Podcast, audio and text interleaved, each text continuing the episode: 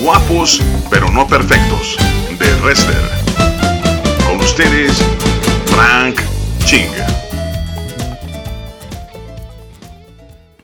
Hola, ¿qué tal amigos de Doom Radio? Les habla su amigo Frank Ching en esta nueva emisión de este nuevo programa. Una disculpa, la, la, semana pasada no pudimos tener programa debido al Congreso Somos Iglesia. Eh, tuvimos eh, algunos inconvenientes, pero estamos de regreso y gracias por su sintonía, gracias por estar escuchándonos en este nuevo programa que va a estar interesantísimo y va a tener varios principios que seguramente serán de bendición para su vida y que va a poderlo compartir. Y recuerde que tenemos nuestra zona de podcast en donde vas a poder escuchar los mensajes anteriores. Y el día de hoy vamos a eh, tener ese programa que se llama De la debilidad al liderazgo. De la debilidad al liderazgo. En Éxodo capítulo 3 marca un momento muy importante con respecto a la vida de Moisés, en donde él prácticamente era un hombre débil, pero ahora va a convertirse, como lo sabemos, en un gran líder. Entonces vamos a aprender algunos principios de liderazgo, principios de bendición y de prosperidad y de influencia que seguramente van a ayudarnos para poder afrontar las diferentes circunstancias que estamos enfrentando. Así que prepare su asiento, prepare su corazón. Esto es de la debilidad al liderazgo. En Éxodo capítulo 3 menciona lo siguiente. Apacentando Moisés las ovejas de Jetro, su suegro, sacerdote de Madián, llevó las ovejas a través del desierto y llegó hasta Oreb, monte de Sión. Y en ese momento se le apareció el ángel de Jehová en una llama de fuego en medio de una zarza, y él miró y vio que la zarza ardía en fuego y la zarza no se consumía. Muchas de las veces Dios trata de atrapar nuestra atención con cosas que observamos que no son cotidianamente normales.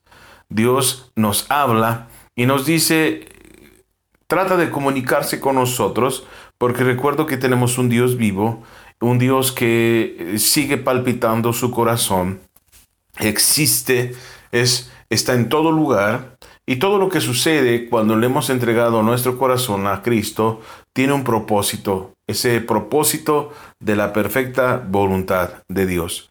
Y muchas de las veces nosotros eh, en nuestra vida empiezan a ver cosas que nos atrapan la atención y que no nos gustan, cosas que no estamos muy conformes y, son momentos que en los cuales nos sentimos solos, deprimidos, eh, nos sentimos eh, incómodos porque posiblemente Dios nos está hablando y nos está llamando a su presencia porque viene un proceso de transformación en nuestra vida en la cual Dios nos va a llevar de la debilidad al liderazgo para poder vencer sobre esos enemigos, para quitar esa conformidad de nuestra vida y llevarnos a un nivel, a una nueva dimensión en su amor y en su palabra.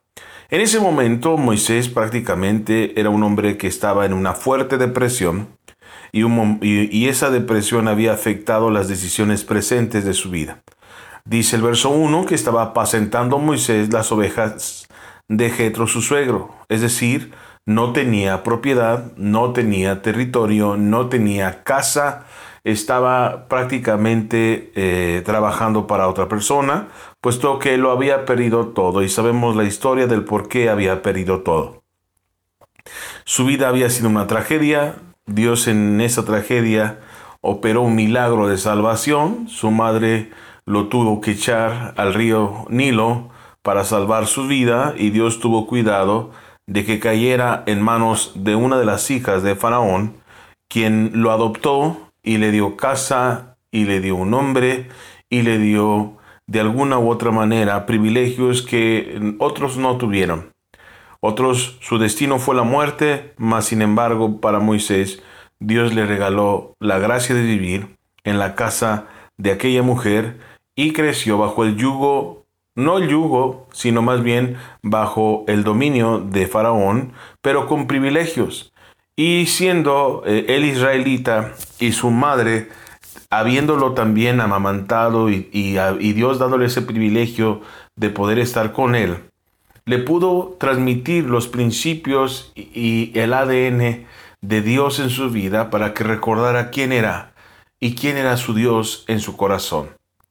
No lo olvidó. Cuando estuvo grande, estuvo inconforme con lo que sucedía y en una ocasión, como lo leemos en Éxodo capítulo 2, pues eh, resulta que defendió a sus hermanos israelitas en un abuso que estaba haciendo un egipcio sobre un judío y resulta que lo mató. Pero en otra ocasión trató de hacer justicia entre dos egipcios que, perdón, entre dos israelitas que peleaban, pero uno en el calor de la molestia le comentó que quién era él para hacer eso y además que él había asesinado al otro. ¿Acaso tú me vas a asesinar como asesinaste al egipcio? Porque esa buena obra fue notorio con los israelitas pero él se sintió descubierto y sabía que la justicia egipcia habría de ser muy dura con él. Por lo tanto tuvo miedo y escapó de la justicia de Faraón. Y es ahí donde Dios eh, vuelve a comunicarse con él, porque esa inconformidad, esos sentimientos que estaba obteniendo, Dios los había puesto, puesto que muchas veces Dios nos habla con ese sentimiento de inconformidad, nada nos, el sol nos calienta, no estamos felices, muchas de las cosas no estamos de acuerdo porque Dios nos está hablando nuestro corazón, Dios nos está, se está comunicando con nosotros, porque Él quiere que no nos conformemos con lo que tenemos, que no vivamos a la sombra de otro, que no solamente vivamos en esta condición actual que estamos teniendo. Y a lo mejor no eres feliz, está por cerrar el año y no eres feliz porque la posición en la que tienes, la cantidad que estás recibiendo no es la, no es la suficiente. Y lo que hacemos es quejarnos con Dios, pero lo que menos hacemos es tratar de entender que esa situación que estoy viviendo es porque Dios está tratando de comunicar conmigo. Dios está tratando de comunicar con nosotros, pero Dios tiene un plan perfecto y, esa, y esa inconformidad en la cual Dios se, se comunica con nosotros es muy importante ir y correr a su presencia para comunicarnos con Él. Y es lo que, es lo que sucede con Moisés esta inconformidad, esa depresión, esos sentimientos encontrados que él estaba sintiendo, pues en ese momento que con esa mirada perdida, vio que esa ah, zarza no se quemaba y atrapó la atención de Moisés, porque lo estaba llamando de la debilidad al liderazgo. Es muy importante saber que Dios nos ha dado un propósito, nos ha dado su palabra, nos ha dado su autoridad para poder enfrentar los gigantes, vencer las montañas y ejércitos en el nombre de Jesús. Entonces, ese sentimiento que muchas veces tenemos, pues nos lleva a orar y estar en la presencia del Señor. Dice el verso 3, entonces Moisés dijo, iré yo ahora y veré esta grande visión porque causa la zarza no se quema. Y viendo Jehová que él iba a ver, lo llamó Dios de en medio de la zarza y dijo, Moisés, Moisés, y él respondió, heme aquí. Y le dijo, no te acerques, por favor, quita tu calzado de tus pies, porque el lugar donde tú estás, tierra santa es.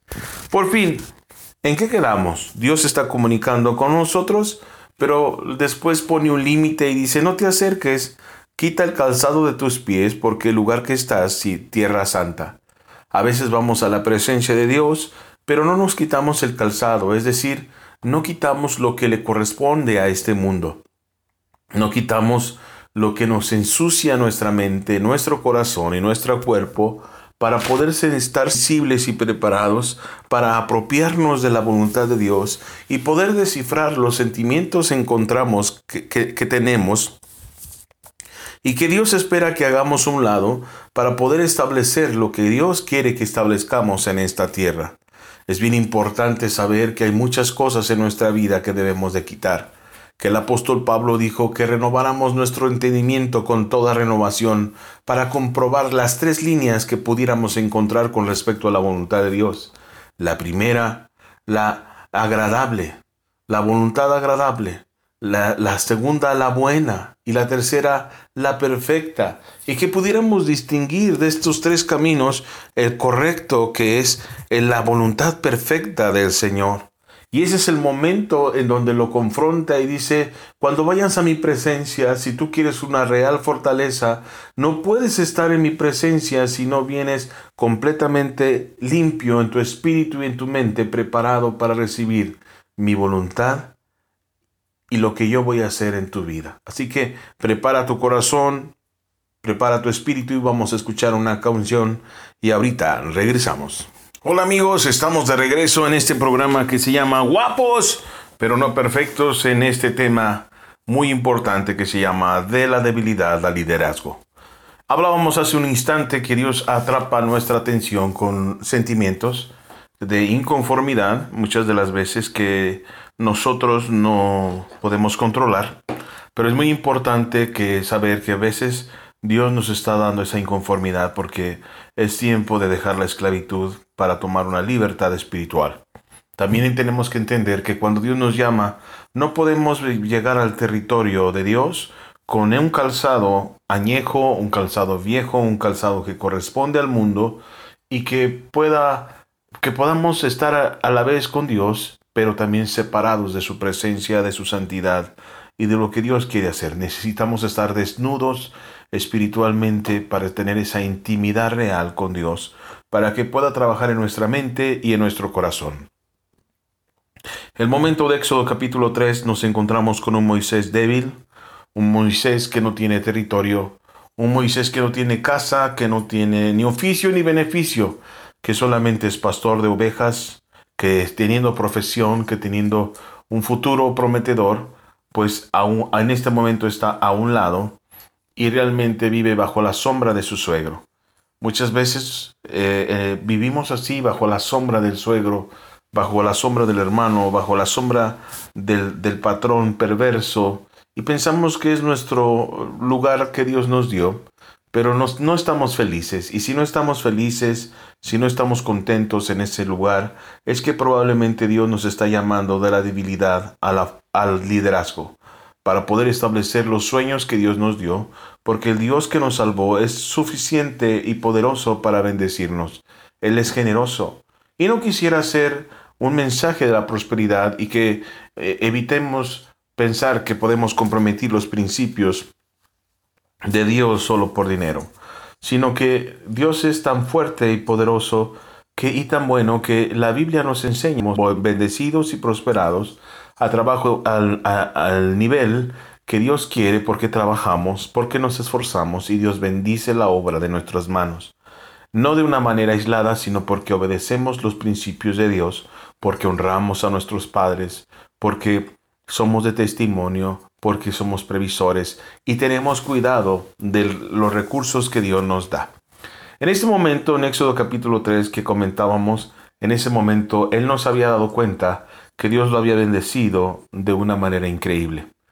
Viene ahorita la Navidad y muchos de nosotros, mm, perdón, estamos preocupados por los regalos, regalos navideños y qué habremos de llevar a nuestro hogar. Hace poco pasó el buen fin y muchas mentiras financieras de los grandes comerciantes eh, atraparon a muchas personas porque ellos deseaban el dinero y utilizaron los plásticos de crédito para endeudarse de una gran manera de tal forma que pagarán intereses, aun cuando se dijera que es sin interés, pero cuando se complican las cosas, pues viene una cuota por no pagar a tiempo y esa cuota genera un interés. Y muchos pierden eh, financieramente mucho dinero porque no son prudentes, porque piensan que Dios no los bendijo. Si nosotros tomáramos una coca diaria, que es aproximadamente 10 pesos en México o 50 centavos de dólar, eh, y lo multiplicáramos por y lo tomáramos diario, nos daríamos cuenta que en México tendríamos aproximadamente 3.600 pesos solo de tomar una coca.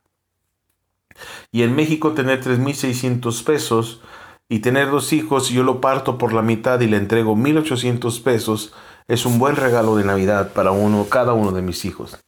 Pero nos quejamos y no vemos que Dios nos bendijo que hemos sido imprudentes al no guardar y no poder ver financieramente que si guardamos un poco de recursos eh, al final del tiempo nosotros podemos tener financieramente una libertad para poder dar a nuestros hijos.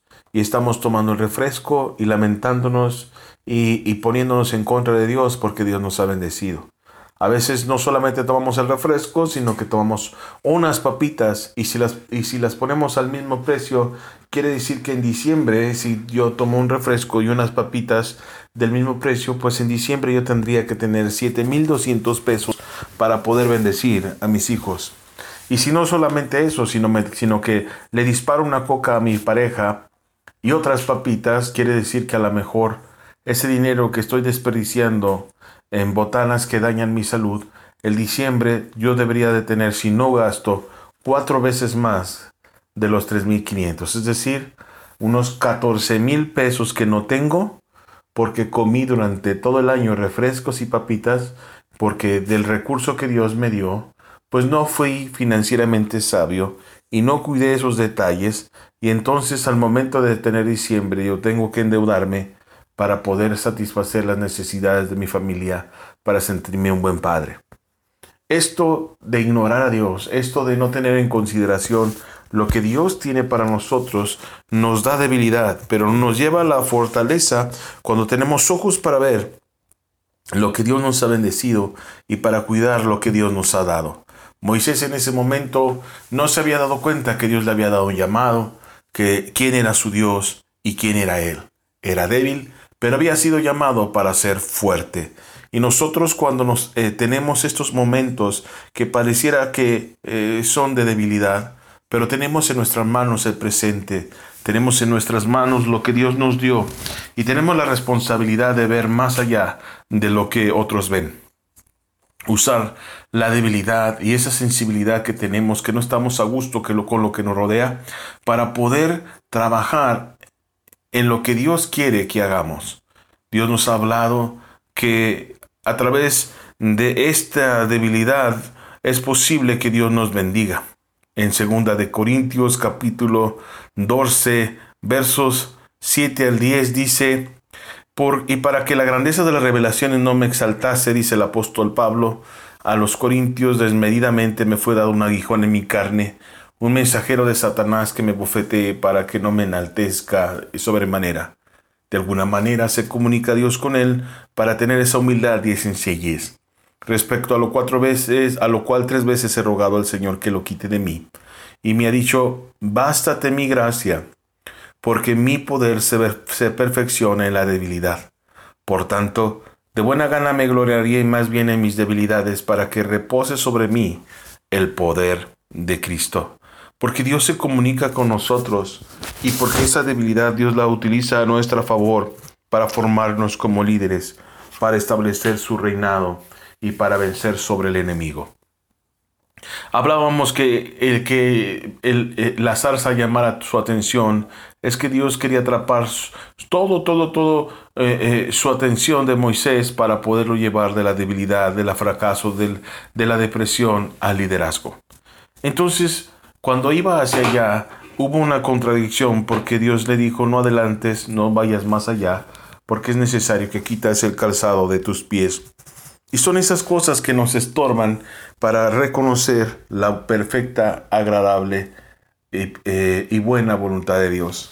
Y es muy importante que nosotros podamos eh, tener esa sensibilidad y despojarnos de aquello que nos impide mirar a Dios, que nos impide escuchar su voluntad, que nos impide ser perfeccionados por la voluntad del Señor. El, calzado de nuestros pies es la formación que la sociedad ha hecho con nosotros. El, calzado de, los, de nuestros pies es la formación generacional que, que nuestra historia y nuestra idiosincrasia ha formado sobre nosotros. El calzado es lo que hemos recibido en la escuela. Y, y no estamos en contra de las formaciones como profesionistas si no estamos en contra de aquellas cosas que se han infiltrado en mi mente y en mi corazón y que las he tomado como mi identidad, pero que van en contra de la identidad que Dios ha tenido para con nosotros. Nosotros como mexicanos tenemos en el chip muchas cosas que no corresponden a Dios. Y es muy importante que nos despojemos de esa forma de pensar de esa forma de sentir y de esa forma de actuar que no corresponde a la voluntad de Dios. Debemos de, de, trabajar en nuestra mente para poder ver más allá de lo que vemos. Trabajar en nuestro corazón para no ser sensibles, porque el mexicano es altamente sensible, es inseguro, es, tiene muchos defectos humanos debido a que el mexicano ha sido vencido, ha sido conquistado y los conquistadores dejaron en los mexicanos un sinfín de maldades que han dañado nuestra vida y nuestro corazón. Recuerde que los conquistadores llegaron y tomaron, como lo hemos platicado en otros programas, a las mujeres a diestra y siniestra y, y trajeron una inmundicia sexual, estableciendo el machismo en nuestro país. De tal manera que la mayor parte de los mexicanos cuando llega al poder hace lo mismo que los conquistadores hicieron. Buscaban oro, buscaban enriquecerse, buscaban fama, a pesar y, pasando por los indígenas. Los, los, conquistadores fueron muy crueles con nosotros, porque ellos eh, castigaban y buscaban despiadadamente el dinero, cosas que no entendían los indígenas y no sabían dónde estaban, porque para ellos lo más importante era el maíz y el cacao, y el oro no tenía valor mas sin embargo fueron muertos cruentamente muchos de ellos. Tenían los españoles perros que comían carne de, indígena, porque a través de ellos salían a buscar cacería.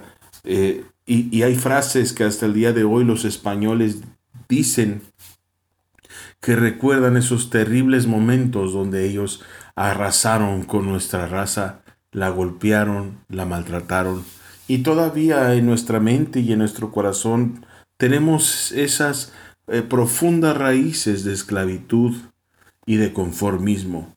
Hablaba hace unos días en una conferencia para varones que las razones por las cuales comemos moronga, que es la sangre del puerco, y el menudo, que son las vísceras de la vaca, es porque el español comía la carne y al indio le daba lo que él no comía. Si ustedes se dan cuenta, en España no comen las vísceras como las comemos nosotros y si lo hacen es raíz de este mestizaje que se dio.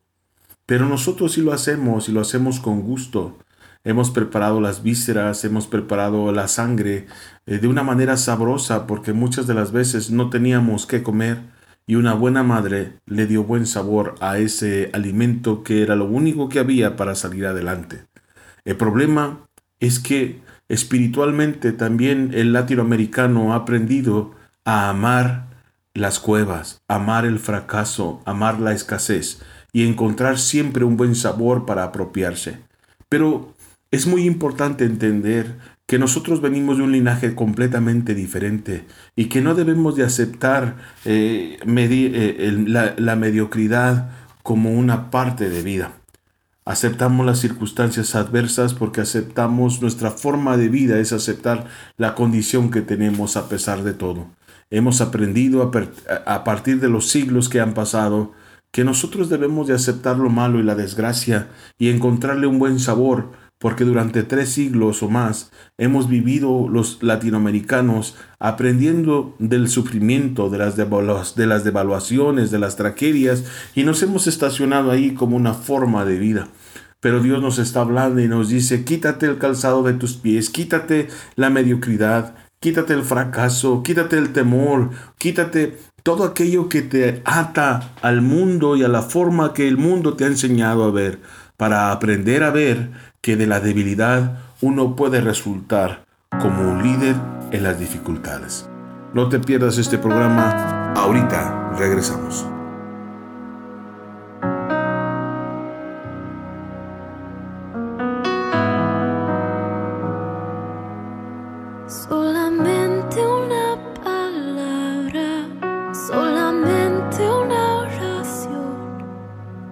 Cuando llegue a tu presencia, oh Señor, no me importa en qué lugar de la mesa me hagas sentar y el color de mi corona, si la llego a ganar.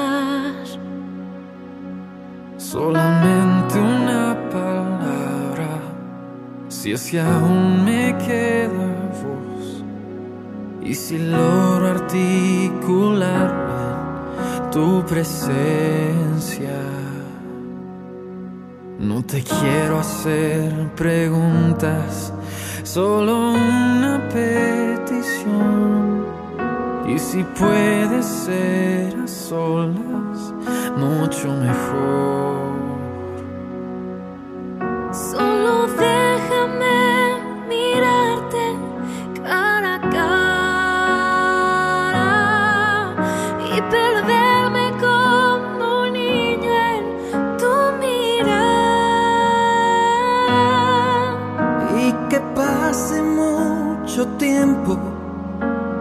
que nadie diga nada, porque estoy viendo al maestro.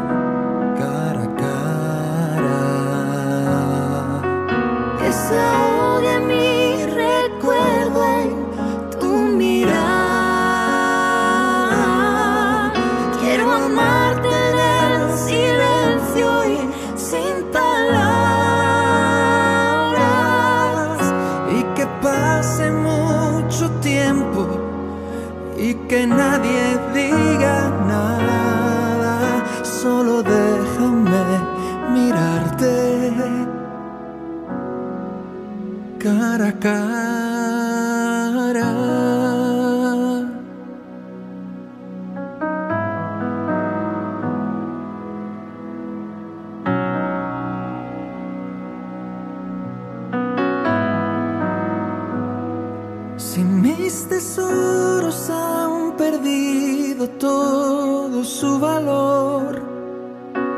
Y en este mundo ya no encuentro más satisfacción, es porque he probado y he podido ver